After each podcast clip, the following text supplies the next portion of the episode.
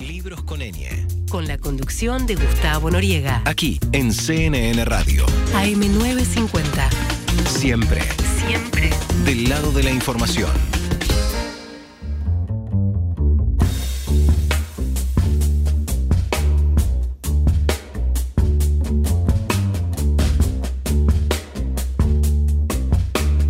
1937, seguimos en libro Coneñe. Bueno, les contaba hace un rato que hoy, no hoy, sino en estos días, se cumplen 75 años de la liberación de Auschwitz.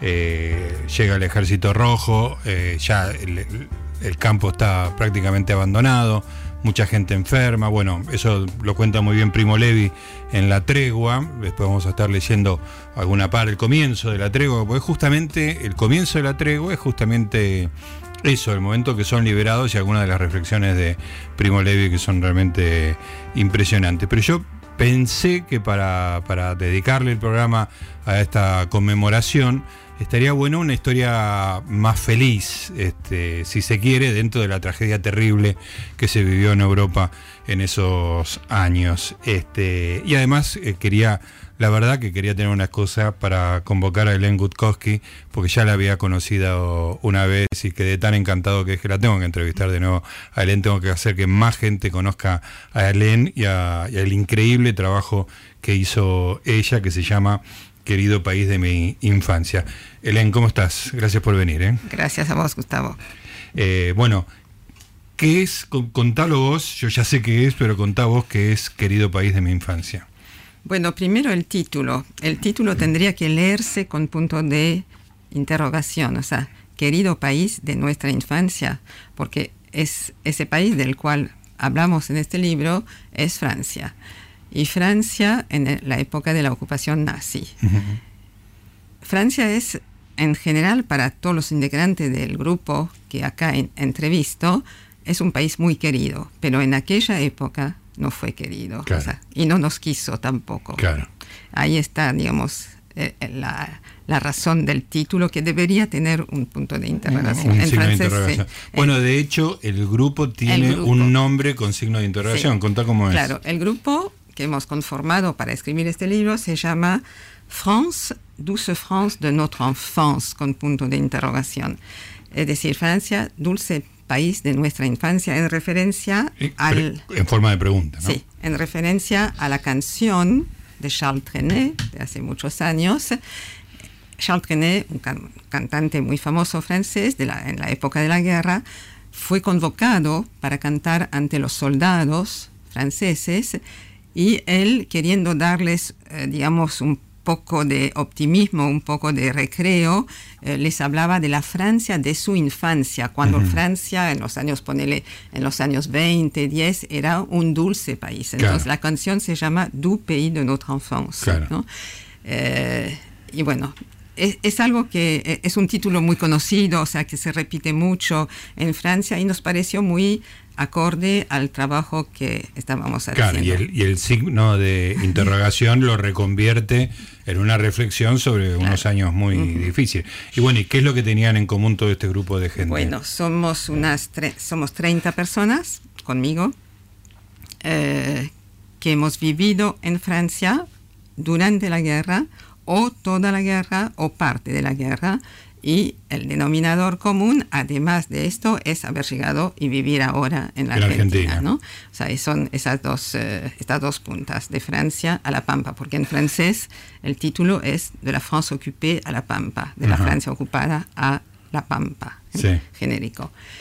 Y bueno, eh, primero yo pensaba hacer un trabajo con niños escondidos solamente. Yo soy una ex niña escondida y muchos de mis compañeros de un grupo que teníamos antes eran niños escondidos. Y al principio fue eso, partir de esto.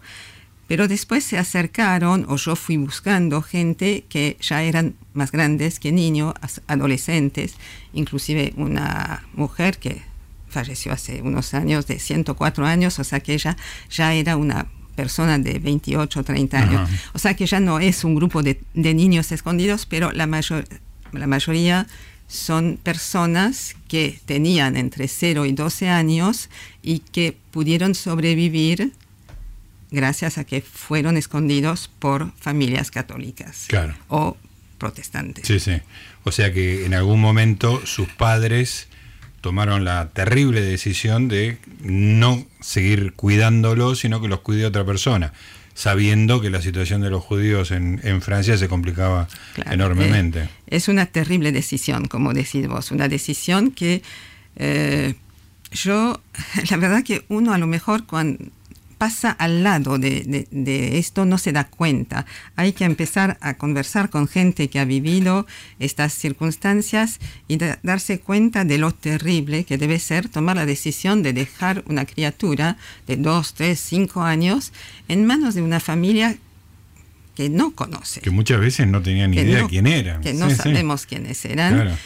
Y a, a las- a la cual hay que pagarle porque obviamente eh, había que pagar y eso no lo critico para nada porque todo es, no había comida, la Sí, comida sí, que una se conseguía. difícil para todos. Pero, eh, o sea, es eso eh, de dejar a una criatura en manos ajenas sin saber si uno lo va a volver a ver, porque o puede pasarle algo a los padres, que a muchos le pasaron, o puede pasar también algo a la criatura. Sí, sí, sí, no, el nivel de incertidumbre es absoluto. No, no, no, no se me ocurre una, una situación más angustiosa que, que esa. No. Es- Y, y ahí estoy pensando mientras hablo con, con vos eh, en una compañera mía del libro, no de este, sino del segundo volumen que está por terminarse, que todavía no ha podido encontrar la paz con la memoria de sus padres que, entre comillas, la abandonaron. O sea, eso de, eh, yo digo, al principio en el grupo de pertenencia nuestro, o sea, yo pertenezco a un grupo que se llama Generación de la Shoah, trabajamos en pos de la educación. Bueno, yo decía el abandono. En realidad, obviamente, no fue un abandono, Claro. pero la sensación del chico que se encuentra de un día para el otro sin sus padres en un hogar que no conoce es una sensación de abandono. Claro. Bueno, la persona de la cual te hablo, que no voy a decir el nombre, que a lo mejor está escuchando, a ella le resulta todavía... No puede, no. puede terminar de entender el proceso. O sea, lo entiendo, lo entiendo Claro, claro, lo perfectamente, entiende, pero no lo puede- pero todavía el dolor está. Qué tremendo. Sí, sí. Sobre todo pensando en lo que fue la vida de los padres, porque casualmente estos dos padres de esta mujer, de esta señora amiga, fueron deportados. Los dos volvieron, que es un caso muy Muy extraño, raro, muy sí. extraño. Y se encontraron, ella tenía una hermana, se encontraron con dos niñas chiquitas que no los aceptaban. Tremendo. Tremendo. Es, eh, o sea, o sea, esas son las consecuencias de la guerra. Cuando uno Claro. dice Hitler ha dejado el veneno en, en la sangre de los, de los sobrevivientes, pero no solamente de los sobrevivientes, sino de sus hijos. Y a veces es esto, ¿no? Que el mal sigue actuando, a veces de una Claro. manera insospechada, Claro. en, el, en la mente, en el corazón de los hijos o nietos de los... eh, Claro, no termina en, en la cámara de gas, por ejemplo, sino que es un, un mal que se extiende en el tiempo y que arruina muchas vidas, incluso Hay de gente que no. Hay muchas no ha vidas que fueron arruinadas. Arruinadas, sí, sí. sí, sí. Y bueno, el solo hecho de tener que tomar esa decisión, no importa lo que te pase después, pa- tanto para los padres como para los hijos, es, eh, es un punto de inflexión en tu vida que es. Debemos tremendo. reconocer que es el acto más sublime de amor, poder dejar a un chico sabiendo Claro. o intuyendo que con, con el papá o con la mamá va a correr más riesgo. Claro, claro. ¿no? Sí, sí, es un O sea, nivel de desprendimiento. Eh, o sea, Tremendo. hay- en, el, en el libro o sea, hay muchos casos en que realmente el, el- me refiero a, a uno que ya falleció, un amigo, Henri, eso puedo decir su nombre, que la mam- él y la mamá fueron arrestados durante la Grande Rafle en julio del 42. Fueron llevados al Velodrome d'Hiver, famoso, después a Drancy, a, a Bonne-la-Rolande, y en un momento, un día, o sea, a los tres o cuatro días, la mamá figura en la lista de los que tienen que subir a los vagones. Claro. Y él no. Él era un chico que por ahora no, es, no era deportable, entre Sí. comillas. Y él no la quiere dejar irse, o sea, él quiere irse con ella. Claro. Entonces se agarra de la pollera, grita, llora. Bueno, la madre tenía mucho instinto, eh, o sea, veía, se veía, veía lo que se iba a pasar, eh, le tiene que dar una cachetada para, para desprenderse de él y que él quede ahí, esperando que ahí donde él va a quedar, que es un campo, pero eh, que ahí se Que- va a salvar claro, más. Que más subiendo al vagón con, fácilmente el- que- con claro. los padres. Y Es eso, tremendo. y eso era así, o sea, el padre que llevaba a un hijo no tenía chance de Claro. sobrevivir, ninguna chance. Directamente eran mandados a las cámaras de gas. Vos sabés que el director de cine de Roman Polanski, polaco, vivió una escena prácticamente igual. Ellos estaban en el gueto de Varsovia y, y una de las veces que arman las, las listas para llevárselos, él se escapaba y entraba y salía y de repente lo ve al padre en una de esas y el padre le hace gestos como no, escapate, escapate, escapate. Y él era un chico eh, educado en la calle en las peores condiciones posibles, era muy listo, además de que evidentemente era una persona muy inteligente, este, y se escapó del gueto, había un hueco por donde él salía y finalmente sobrevivió. Y el padre sobrevivió, la madre no, la madre fue ejecutada en una cámara de gas. Bueno, y hay otra parte de la historia que es, es- son todas historias realmente en el, en el extremo de la condición humana, digamos, ¿no? Sí, son, son situaciones que uno no puede entender, Sí. sigue sin poder entender. Sí, porque son situaciones que no deberían ocurrir. No, el, el ser humano está preparado, por decirlo de alguna manera, para un rango de sufrimiento, para un rango de avatares en la vida que le pasa, este, la pérdida de los seres queridos, etcétera. Pero esto lo lleva a las cosas a un límite No, no, eso- muy inaceptable, digamos. ¿no? Nadie está preparado para vivir Fue, esto. fue único y ojalá sea la única y la última vez, pero nadie lo asegura. Bueno, pero te decía que hay, hay otra parte también que es muy interesante, Sí, que sí. son la- las, las, las familias que acogieron a estos Ah, chicos, sí. que en muchos casos se establecieron unas relaciones muy fuertes. Este, no, creo que es tu ejemplo, pero en otro ejemplo también de, de llamarlos, como es en francés, tío y tía. Tío, tonton y tata. Tontón y Ton- tatá. Tonton y tata es, eh, digamos, en el lenguaje familiar, tío y tía. Claro. Sí. Eso, eh, bueno, en el caso mío es un caso un poquito, digamos, un poco distinto, porque en realidad no fueron los salvadores míos, sino que fueron los salvadores de mis padres Claro. y de mi hermano. Mm. Pero yo los llegué a conocer cuando, en cuanto París se liberó, que uno muchas veces confunde el final de la guerra, que fue en mayo del 45, con la liberación de París, que fue en agosto del 44. Claro, casi un año antes. Sí, en ese momento muchos de los que estaban escondidos que volvieron a París. Ese fue el caso nuestro. Pero mis padres, ¿con qué se encontraron cuando volvieron de su escondito? Se, se encontraron con, el- no tenían casa, departamento y no tenían Les habían negocio. ocupado todas las Era la expoliación, la arianización de los bienes, no tenían derecho a trabajar. Los judíos no tenían derecho. Sí. Entonces, ¿qué van a hacer con una criatura que durante dos años y medio no han visto, que traen a un París donde no tienen dónde estar? Claro.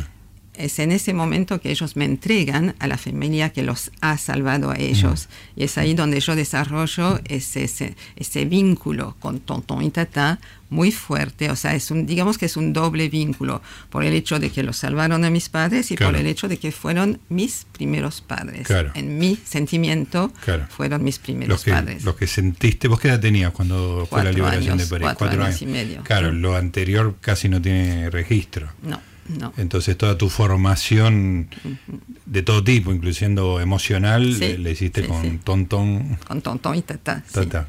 Pero te quiero decir algo. Bueno, desde la última vez que nos vimos, pude averiguar cosas sobre mi historia. Yo ah, no sé si- tenés datos nuevos. Sí, sí, porque recurrí a los... ar- Yo no, no tenía intención de escribir mi propio testimonio en el segundo volumen de este libro. Y el director de la colección en Francia eh, como que me insistió un poquito. Bueno, al, al final acepté porque había logrado para otras personas de mi grupo, más o menos en las mismas condiciones que yo, encontrar que no tenían memoria, no tenían de dónde sacar algo, hab- había empezado a consultar archivos. Ujú. Y me di cuenta que en cierto, hay ciertos archivos que realmente son asombrosos.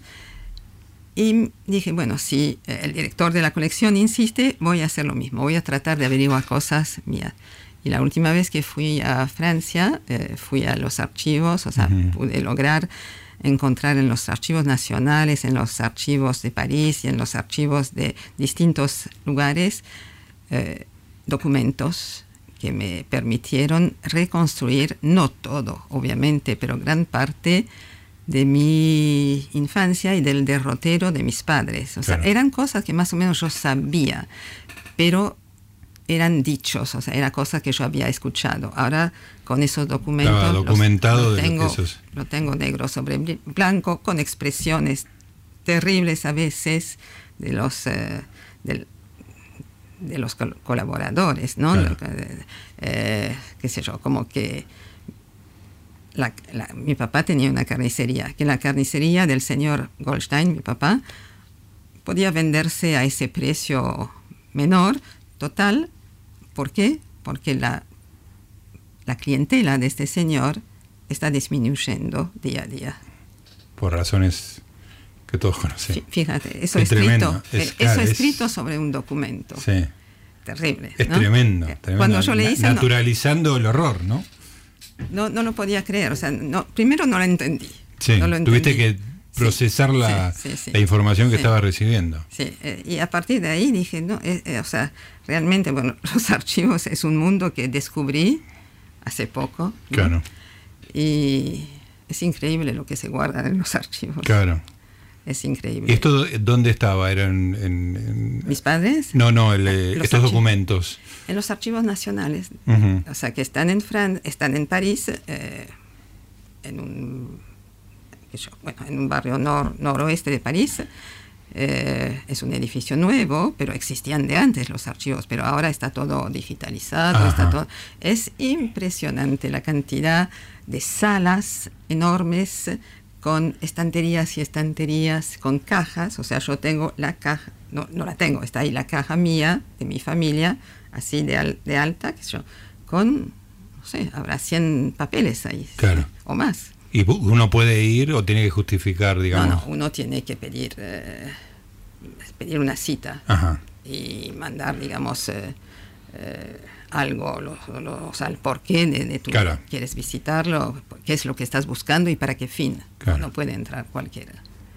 Qué experiencia No, tremenda, experiencia ¿no? Porque con- es como muy- una conexión directa con el pasado, ¿no? Porque sí, es, es algo... pues la, deben estar manuscritos esos, ¿no? ¿no? Eh, algunas sí, la firma de mi papá está como, como si hubiese sido ayer. No, la mayoría son papeles muy prolijos, dactilografiados. Eh, sí, sí, o sea, con expresiones que yo solicito de su alta benevolencia. Claro, esa cosa burocrática Sí, y sí. Eh, Te estoy, pomposa. hablando, te estoy hablando de un organismo que es el que se ocupaba de arianizar los negocios y las empresas judías, o sea, de pasarlas a manos arianas, no judías. Eh, te estoy hablando de un organismo que se llama Alto Comis le, le Haut Commissariat aux Questions Juives, el Alto Comisariado para las Cuestiones Judías. Claro. Y recordemos que estamos hablando de Francia, no estamos hablando de Alemania, que bueno, desbarrancó evidentemente, sino que Francia, que es como una referencia de los derechos Los humanos, derechos de, la, humanos. de la civilización, la, razón, sí. liberté, eh, égalité, eh, fraternité, fraternité, sí. exactamente. O sea, y bueno, por eso hay muchos judíos que vivían en Francia, que habían llegado a Francia por eso, porque Francia era el faro eh, y, y- y no se, no pudieron anticiparse a lo que iba a pasar porque no podían creer que Francia iba a fallar a su Claro, palabra, digamos, claro, claro. A, sus, a sus valores. Pero bueno, como en todo país, hay gente de un, de un lado y hay, o sea, los colaboracionistas o colaboradores fueron muchos. Ahora, eh, una de las preguntas que uno se hace siempre conversando sobre esto es por qué no se fueron, por qué no se fueron.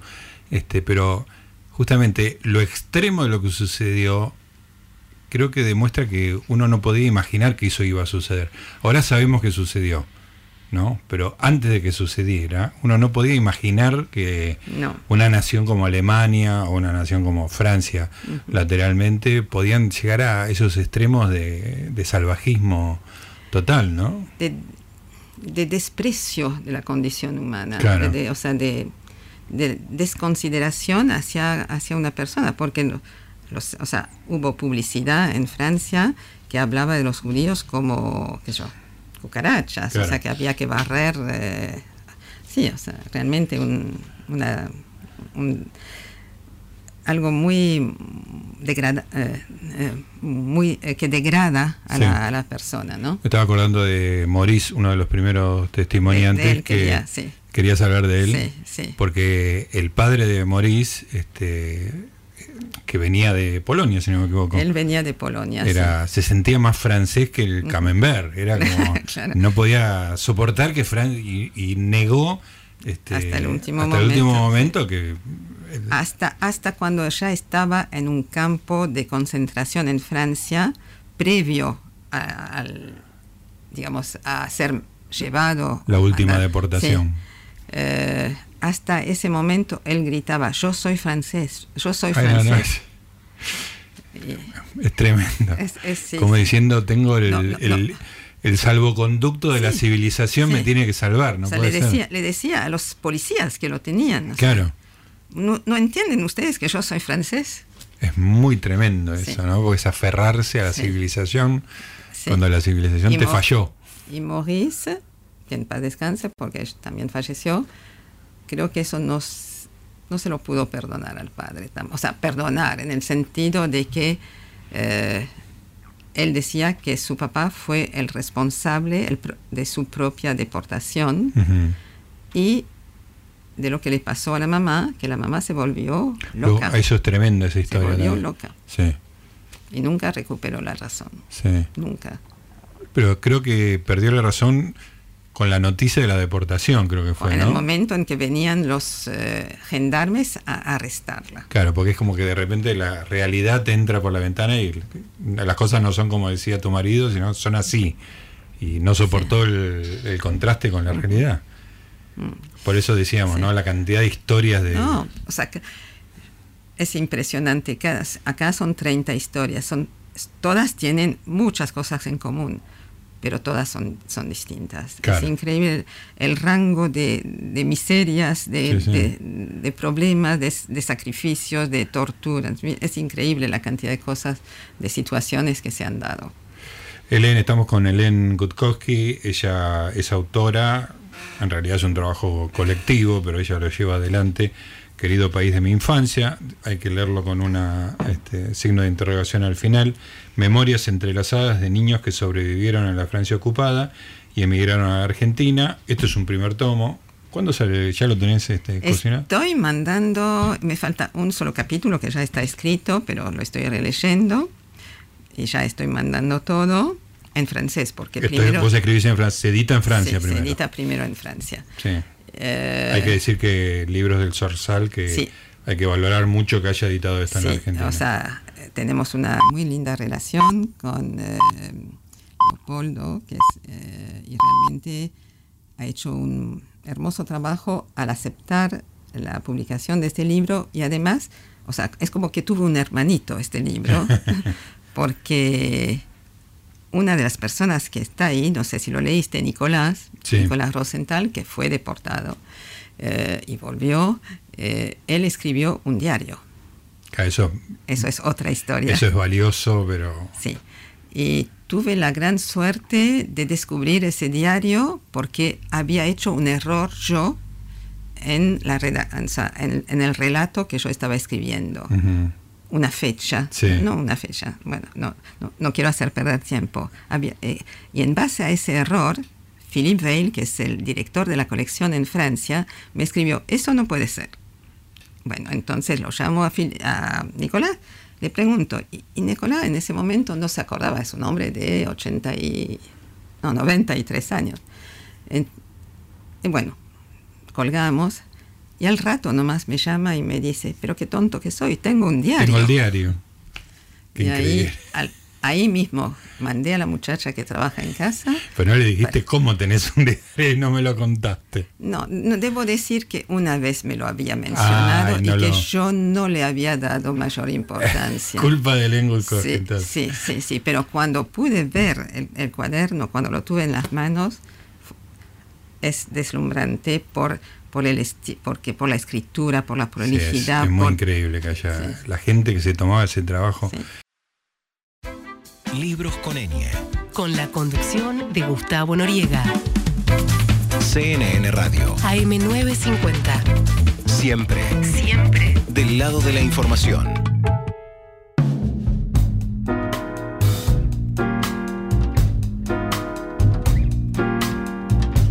Seguimos en Libros con Ñ, seguimos con Helen Gutkowski, estamos hablando de Querido País de mi Infancia, su obra en dos volúmenes, Memorias entrelazadas de niños que sobrevivieron en la Francia ocupada y emigraron a la Argentina. Hay un concepto que me, me da mucha emoción, que es el de los hombres justos, eh, que creo que tus, tus, este, tus tíos, entre comillas, Sí. fueron... fueron reconocidos sí como justos. Eso es, digamos, un, un reconocimiento eh, que otorga el Estado de Israel a las personas no judías que pusieron en riesgo su vida para salvar a judíos. Y justos entre las naciones hay eh, en muchos países. eh, creo que hasta el momento se han reconocido algo de 30.000 justos. Eh, y bueno, cuando yo empecé a meterme en todo este tema de, mis, eh, de mi historia, eh, lo primero que me pareció que debía hacer, me lo propuse como una misión, fue eso, de eh, hacerlos reconocer a Monsieur y Madame de Grémont, tonton y tata, como justos, porque primero que yo los quise mucho y después que entendí que lo que habían hecho era realmente eh, algo increíblemente valioso, eh, dadas las dificultades de la época, eh, dado los riesgos. Claro. Porque sí, sí, sí, el- cuánta- riesgo era la muerte, digamos, se estaban En exponiendo. Francia tal vez no, o sea, no fue tan, o sea, en Polonia, en Alemania, si Claro. un, un no judío salvaba a un judío, era penado de muerte. pena de muerte. En Francia había otras penas, a veces llegó a la muerte, pero no era tan, tan, Inmediato. no. Eh, pero de todas maneras era muy arriesgado. Y eh, lo logré después de mucho tiempo, porque después de tres años, porque Yad Vashem, que es el, el organismo donde estos días ha tenido lugar esa reunión tan importante de tantos mandatarios. Por el 75 Sí, aniversario, sí. justamente. Eh, es muy estricto en su concepto de justo. O sea, no puede ser reconocido justo alguien que haya salvado sin ponerse en riesgo Claro. o que haya sido una ayuda Sí, sí, algo sin costo, temporaria. digamos, sí. claro. No, tiene que ser documentado, tiene que haber eh, testigos y tiene que haber descendiente de esta persona para que eh, puedan atestiguar también y, eh, res- digamos, recibir el legado de... Y todo ese trabajo lo hiciste vos. Sí, eso se hace individualmente, Claro. claro, sí. Todas las cartas, eh, busca, buscar testigos. Yo no tenía testigo. Eh, yo pensé que no iba a llegar, porque el único testigo que tenía cuando empe- empecé con esto era mi hermano. Mi Ajá. hermano todavía vivía, eh, pero mi hermano tenía 14 años cuando terminó la guerra y cuando terminó la guerra bajó la cortina No y nunca más quiso hablar. Eh, bueno, fue un, un tema que, muy difícil en nuestra familia, sobre todo en los últimos años, porque yo necesitaba saber. Yo había- Ujú. o sea, cuando era joven no, no, no me interesé bastante y cuando ya no tenía nada más que a él a quien preguntarle, él no quería contestar. Entonces hubo momentos difíciles eh, y bueno, lo expliqué a la gente de Yad Vashem. Finalmente él aceptó escribir una carta. O sea, él no Ujú. quiso hablar, pero escribió una carta, la dirigió a Yad Vashem. Con esta carta ya tenía, digamos, algo importante, pero después necesitaba tener testigo y no tenía testigo. Busqué en todos los alrededores, las ciudades aledañas, eh, en, los, en las eh, intendencias, bueno, no, no encontré. Y un día que había ido, estaba en Francia, había ido al ayuntamiento de la ciudad vecina, Shell, eh, hice el pedido, a la, estaba acá en el mostrador, la, la señora que me atendía, y me dijo que ella no podía. Pero al lado de ella había otra señora, una empleada del municipio, que prestaba la atención. y cuando yo, ya, cuando yo ya me estaba por levantar, se acercó y me dijo, yo voy a intentar ayudarla. Ajá. Y la verdad que le estoy todavía agradecida porque ella movió cielo y tierra para encontrar descendientes. Yo estaba segura de que Tonton y Tata no tenían descendientes porque no habían tenido hijos. Claro. Yo conocía a una sobrina, conocía, pero no había, y esa sobrina no estaba más.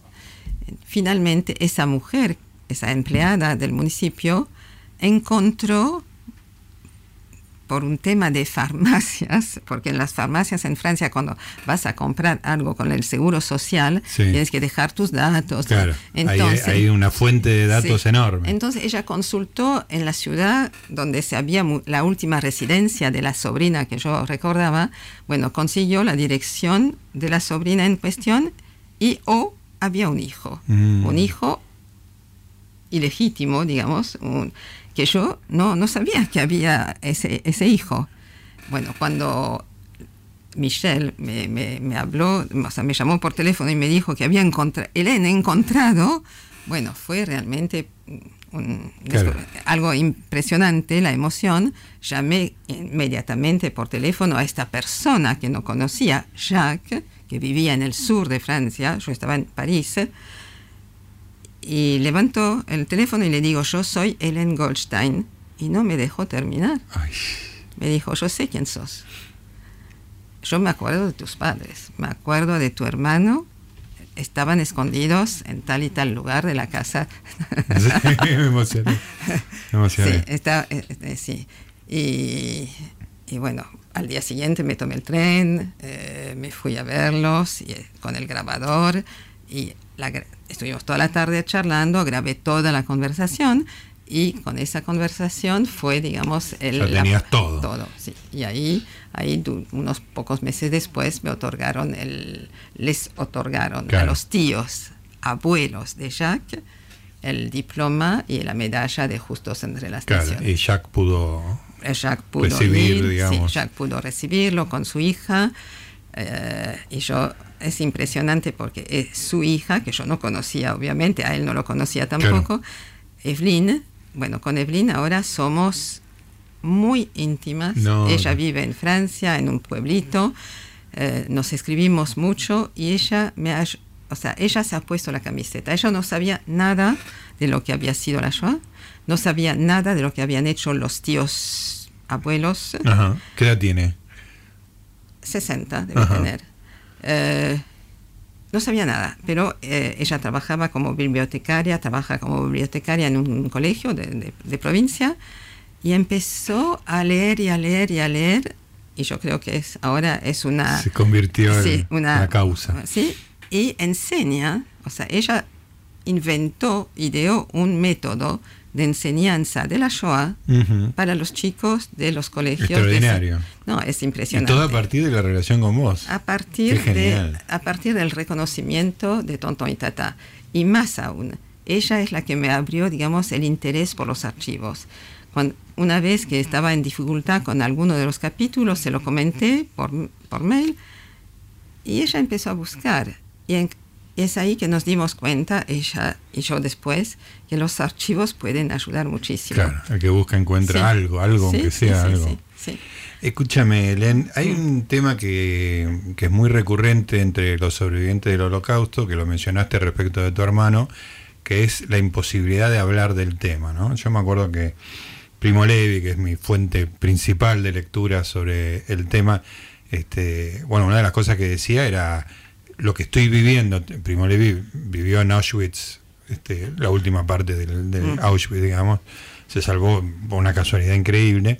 Pero decía, nadie nos va a creer. No, claro. Y que soñaban con que contaban esto y que la gente o no los escuchaba o no lo... Y efectivamente, eh, cuando él escribe su primer libro, eh, le cuesta mucho publicarlo y cuando lo publica no, No, tiene trascendencia. O sea, lo que él soñó, o sea, lo que él Pasó. temía, pasó. O sea, y eso lo sabemos acá. O sea, hay muchas personas sobrevivientes que llegaron acá y todos están, todos dicen lo mismo. No nos creían. O sea, es- era tal, la, la, digamos, el grado de deshumanización que no entraba, en- no entra en la cabeza de una persona relativamente normal, no Sí, entra sí. en la cabeza que esas cosas puedan darse. Empujar a 100 personas en una cámara de gas, o sea, sacar los cuerpos y quemarlos, o sea, no, eso no entra en la Sí, sí, cabeza. sí, de- no es las cosas que el ser humano no, hace. Nunca se había visto. No estaba en el no, menú por- de no, cosas. No, nunca se había visto. Entonces, eh, bueno, acá en este volumen está la historia de Elsa, Ujú. Elsa Rosin, que ella pudo sal- o sea, estuvo en Auschwitz, por suerte estuvo, por suerte, entre los últimos 10 meses o 12 meses, pudo aguantar. Eh, además tiene una historia mu- muy linda, como que de amor, y eh, hizo la marcha de la muerte, pero pudo salvarse. Eso es tremendo porque eh, la marcha de la muerte es que cuando ya deciden irse los, los alemanes de Auschwitz, Huyen, huyen porque ya llega el ejército rojo. Sí. Entonces des- deciden llevarse a toda la gente caminando. Sí. Y se morían O sea, en- caminando, digamos, ¿no? Enero. Sí. Enero, o sea, el mes más frío. Más frío de Y Polonia. En Polonia, Claro, en claro. Polonia. O sea, ese invierno fue particularmente crudo. O sea, había nieve hasta la rodilla. Ay, Gente que no tenía que te- no tenía suelas. Sí, sí. Eh, que además venían mal alimentados, eh, Eran- enfermos. Eran esqueletos eran caminando. esqueletos caminando. Y bueno, ahora, ¿por qué, por qué Y, y insistieron? Rosín eh, sobrevivió a una marcha de la muerte. Bueno, entonces Elsa so- sobrevivió y cuando ella con- acá llegó acá y contó, nadie quería creer. Claro, Y, o sea, le de- decía- se decían unos a otros, algo le pasó, no está muy bien, ¿no? Uy, qué horror. Claro, vivir eso y que encima, Que en- encima- no te lo crean, es tremendo. Y, o sea, y sabemos que no es un caso, son prácticamente todos los Mm. casos. Y los que hablaron, lo- porque Elsa insistió, tenía un carácter muy fuerte, Elsa, y ella habló. Ella, de hecho, fue la primera en dar testimonio en los años 48, 49, creo, aquí a gente de la Embajada de Israel. ¿no? O sea, que ella insistió con hablar. Y más o menos, o sea, quedó, quedó bien. Pero hubo personas que intentaron hablar, tanto acá como en otros países, y algo pasó y no se aguantó y, y se suicidaron. Bueno, Primo Levi. Primo Levi entre Claro. ellos. O sea, no se sabe seguro si se, pero bueno, es muy probable. probable. Sí, que se haya suicidado. Entonces, eh, sí, es muy difícil, es imposible para gente como nosotros eh, entender lo que les puede haber pasado a estas personas, el grado de sufrimiento, de desesperación, de, de- de falta de esperanza, o sea, no, eh, es realmente no común, no, no, o sea, no dentro de los límites de lo humano. Claro. ¿no? Y bueno, Elsa Rosin, por suerte, pudo sobrevivir, fue una gran persona y bueno, ¿por qué, por qué la deportaron a Elsa Rosin? Yo te había contado. Sí, pero no no estoy acordando, contalo vos. La deportaron porque ella perteneció a una red de salvataje de chicos. O sea, ella Ajá. era belga, vivía en, vivía en Bélgica y, eh, bueno, pudo ingresar en un grupo de salva en una red de salvataje belga que hacía pasar los chicos de Bélgica a Francia y de Francia a Suiza. Eh, Elsa, o sea, era un, digamos, eh, algo muy pautado, obviamente. Una de las personas de la célula eh, sacaba los chicos del orfanato, otro los llevaba hasta Belfort, una ciudad francesa. De Belfort, otro la los llevaba a donde ella estaba, en una casita cerca de la frontera con Suiza, y ella se encargaba no de pasarlos, sino de concretar con el pas paseur, con la persona que se Sí, sí. encargaba de pasar, eh, ella hacía, digamos, este, este rol. Y tenía a los chicos hasta tanto la fron- el paso sea seguro. Pudo salvar, no a muchos, a 15, 20 Sí, sí, chicos. claro, son 20 vidas. Sí, pero, pero la agarraron. Claro. La agarraron y ella trató de huir junto con los compañeros, eran cuatro, y los agarraron en la frontera. O sea, que ella, como salvadora, fue eh, deportada por haber salvado Claro. a chicos. Y entonces, cuando yo hice este, cuando escribía su, historia, increíble. Después ahí sobrevive a Auschwitz, sobrevive a la marcha de la muerte. Es una cosa. sí, sí, uno, Sobrehumana. Yo, yo no podía, no, yo creo que me hubiese muerto enseguida, pero Sí. bueno. Eh, y, y yo me pregunté, pero ¿es justo que Elsa Rosin no sea declarada justa entre las naciones? No, no podía ser declarada justa. ¿Por qué? Porque era judía, claro. Y Yad Vashem elige como, judí- como justos a gente no judía. Claro. Y me pareció muy injusto. Claro. Así que, bueno, por suerte, en ese momento estaba el embajador de Francia, Jean-Jacques Azadurian, un alto flaco muy agradable, y se lo ha- hablé con él y ideamos algo como para eh, sustituir, Claro. eh, para hacerle un reconocimiento desde Francia, la embajada y Francia, y por suerte pudo recibir su diploma, que no es el de Yad Vashem, pero bueno, fue muy importante. Ella y otra de las señoras, la primera de mi segundo volumen, Ajá. cuando nos volvamos a ver. Claro, estaremos Irene acá Spanier, que también salvó a chicos, que también fue, perteneció a una red de, sal- de salvataje eh, en Francia.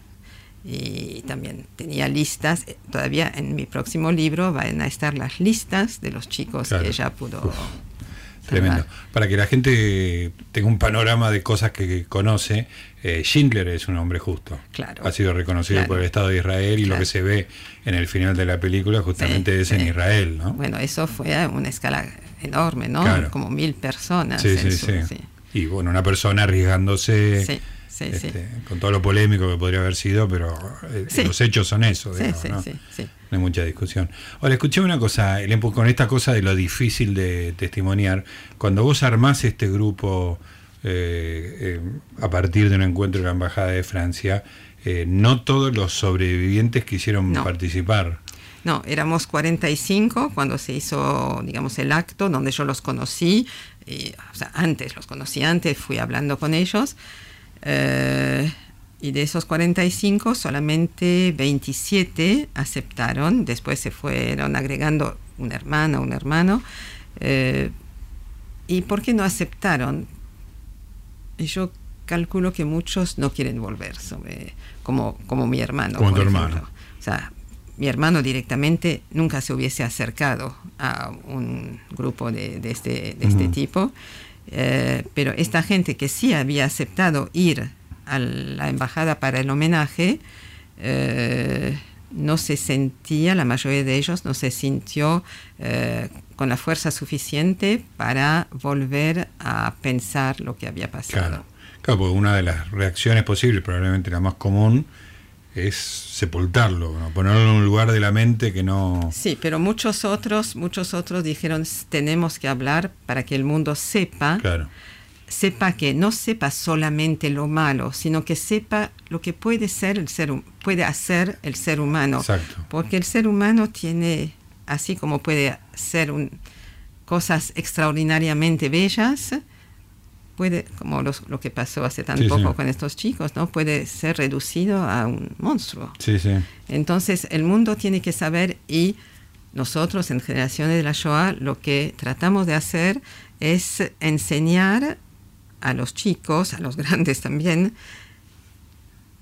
eh, darse cuenta, o sea, que, que todo puede pasar en cualquier momento, en cualquier país, y hay que saber cuál es el caldo de cultivo, qué pasa en determinado momento que puede ser un terreno fértil para que surjan ese tipo de odios, de, de venganzas, o no venganzas, de odios, de, de- de intolerancia y de, de deseo de hacer desaparecer a la gente, o sea, en este caso a un pueblo. Es muy importante en este sentido, me parece, Len, el tema de las historias particulares.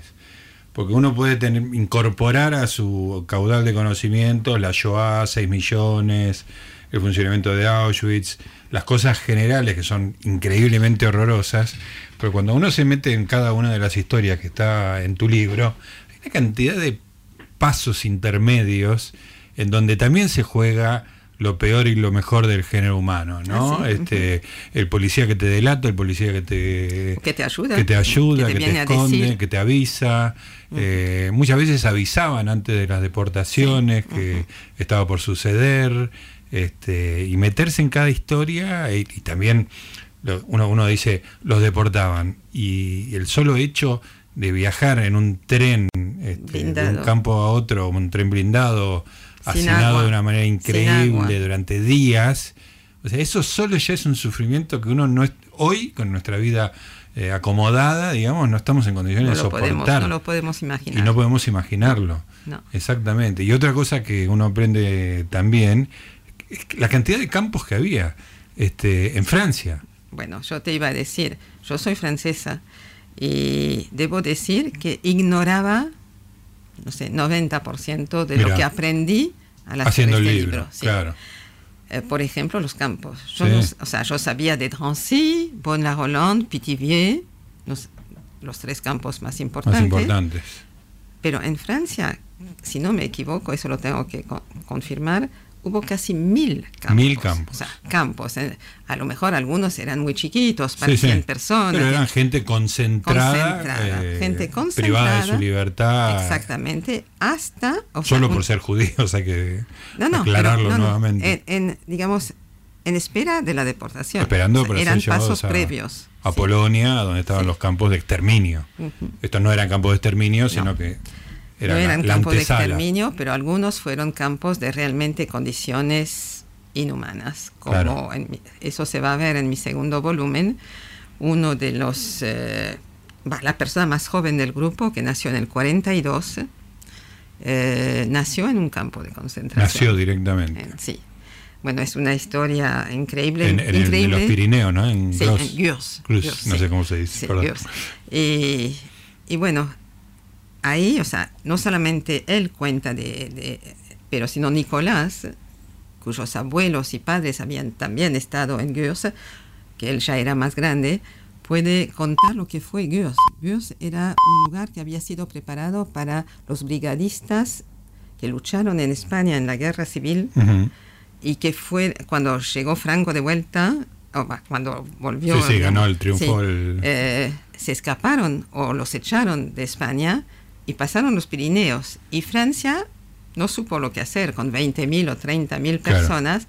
Construyeron campos, entre los cuales Gurs, para tenerlos un tiempo. Pero eran, o sea, los pobres, eh, los pobres también las fueron Suf- sufrieron muy- sufrieron te- tremendamente, murieron muchísimos. Pero cuando llegó el- tiempo de los judíos, se utilizaron estos Claro. mismos barracones en un estado deplorable, barro, en fin, un, un horror, un horror, y allí murieron muchas personas. Claro, En claro. Murieron en, en los primeros meses mil personas. mira, y en Francia. En Francia. la- una de las pilares O sea, de la civilización. no era exterminio, pero Claro, murieron. Bueno, Helen, muchísimas Bueno. gracias. La verdad que me encanta hablar con vos de todo esto, me emociona, siempre me este, fallo en algún momento, porque son historias Pero quiere tremendas. decir que sos una persona que, que lo recibe. Ojalá todo el mundo pudiese recibirlo de esta manera, porque, bueno, de esa manera somos más para difundir. Claro, No lo malo, vuelvo a repetir, no lo malo, sino lo que también pasó de bueno. exactamente. Y, y- y tratar de reconocer los momentos en que puede producirse algo Ujú. para tratar de, Sí, de desbaratarlo. ¿no? O sea, Exactamente, exactamente. Bueno, te espero con el segundo Sí, volumen. sí, ya Eh, pronto, si Dios ya quiere. Sí. Helen Gutkowski en Libros con Leña. Así que nuestra amiga Helen Gutkowski, en el día, eh, bueno, no el día, los días en los cuales se conmemora el 75 aniversario de la liberación de Auschwitz. Y hace un rato, mientras hablábamos con Helen, le estábamos contando de Primo Levi. Primo Levi es un escritor italiano de Turín. Él era ingeniero químico. Este, fue apresado eh, por los nazis, no por los italianos, por los alemanes, eh, no por judíos, sino por ser eh, partisano, porque había decidido hacer eh, guerrilla en, Italia, justo en una zona ocupada por alemanes de Italia, este, lo apresaron como guerrillero este, y terminó en Auschwitz. Terminó en una de las barracas de Auschwitz en las cuales se suponía que era una fábrica. Era una fábrica sumamente ineficaz que nunca produjo nada, pero tenían esa pretensión, digamos, ¿no? Y él, como era ingeniero químico, tenía como una posición un poco más este, privilegiada. Entonces, bueno, sobrevivió y tuvo una experiencia tremenda este, y se salvó de una manera increíble. Eh, no la quise interrumpir a, a Helen porque ella estaba contando una historia que era la historia de eh, Elsa Rosan, que, que sobrevivió a las marchas de la muerte. Bueno, cuando se acerca el ejército rojo, el ejército de, la Unión Soviética, y los alemanes saben que ya están este, perdidos, los que están a cargo de, de Auschwitz abandonan el campo. ¿ah? Abandonan el campo y dejan a una- un puñado de gente que está demasiado enferma y el resto lo hace caminar en las marchas de la muerte que mataron a casi todos, digamos, ¿no? Como contaba Helen, las marchas de la muerte eran en el invierno polaco, con gente desnutrida, enferma, sin vestimenta, entonces los hacían caminar eh, centenares de kilómetros y por supuesto la mayoría murió en el camino. Y es muy probable que Primo Levi se haya salvado porque cuando, cuando se arma la- cuando arman el éxodo de los eh, nazis de Auschwitz y arman las caravanas de la muerte, él se enferma de disentería. Entonces está descompuesto y no se puede levantar de una, de una camilla y se pasa días y días y días eh, en, el miedo de- en medio de sus desechos, este, en una situación increíble, pero estaba tan enfermo que no pudo ir a la marcha de la muerte. Lo dejaron tirado en Auschwitz, como con los desahuciados de Auschwitz. Imagínate Sí, sí, la sí. categoría humana más desahuciada del mundo, eran los desahuciados de Auschwitz. Y él, Primo Levi, era uno de ellos. Este, y finalmente se recuperó. Este, no murió y presenció el momento en el cual eh, de repente llegan dos soldados soviéticos a caballo con metralletas este, y, nada, están libres. Y ahí, bueno, después este, Primo Levi escribe toda una trilogía sobre Auschwitz que es muy impresionante, que, es, que trata de reflejar lo que fue la vida dentro del campo de manera cero sentimental, o sea, es cero literaria, es como, como esa cosa de científico, de ingeniero químico que tenía, la, la ponen en, los tres libros, ¿no? Este, que son realmente impresionantes. Ahora no los tengo acá, a ver si los tengo. Eh, si esto es un hombre, Los hundidos y los salvados, y el tercero es este, que es la, la tregua. Pero los dos primeros son como dos disecciones de, de lo que era vivir en un campo de, un campo de exterminio digamos, ¿no? Este, el valor de la miga de pan que se te caía, el valor de conseguir zapatos, eh, la solidaridad, el egoísmo, la muerte presente, nada, una, una cosa muy, muy súper analítica. Y bueno, escribe estos libros, tiene repercusión a largo plazo, no en el inmediato plazo, pero en el, en el tercero de esos libros eh, cuenta justamente el momento de la liberación de Auschwitz, que es justamente lo que estamos eh, conmemorando en el día de hoy. Y, en las primeras páginas de la tregua, lo que- la tregua lo que cuenta es la liberación de Auschwitz y después la increíble travesía que tuvo, porque no es que te liberan en Auschwitz y te vas caminando a Turín, que era la casa de él. Eh, lo, termina con, con el ejército aliado, pero que lo llevan primero con los rusos, que lo llevan, no tienen un sistema de transporte. Europa está desquiciada. Europa está totalmente desquiciada. Entonces hay un sistema de transportes absurdo. Se van a Polonia. Bueno, tarda como más de un año, no me acuerdo en este momento, pero más de un año en llegar hasta Italia. Imagínate un tipo que fue liberado del campo de concentración y después para llegar a su casa No, tarda 48 horas, sino un año entero en condiciones casi tan inhumanas como las que tuvo en el campo. Eh, bueno, y toda esa historia es la que cuenta en la tregua. Y voy a leer el comienzo de, de la tregua después de la tanda. Estás escuchando Libros con Ñ. Con la conducción de Gustavo Noriega. Literatura, Artes. cultura. Aquí en CNN Radio. AM950. Siempre Siempre. del lado de la información.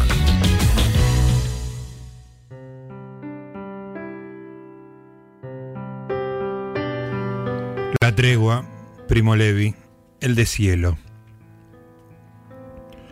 En los primeros días de enero de 1945, bajo el empuje del ejército rojo ya cercano, los alemanes habían evacuado apresuradamente la cuenca minera silesiana.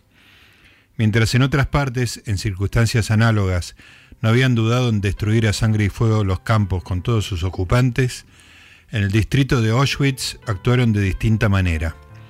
Órdenes superiores, a lo que parece dictadas personalmente por Hitler, imponían la recuperación, costase lo que costase, de todos los hombres que pudiesen ser capaces de trabajar.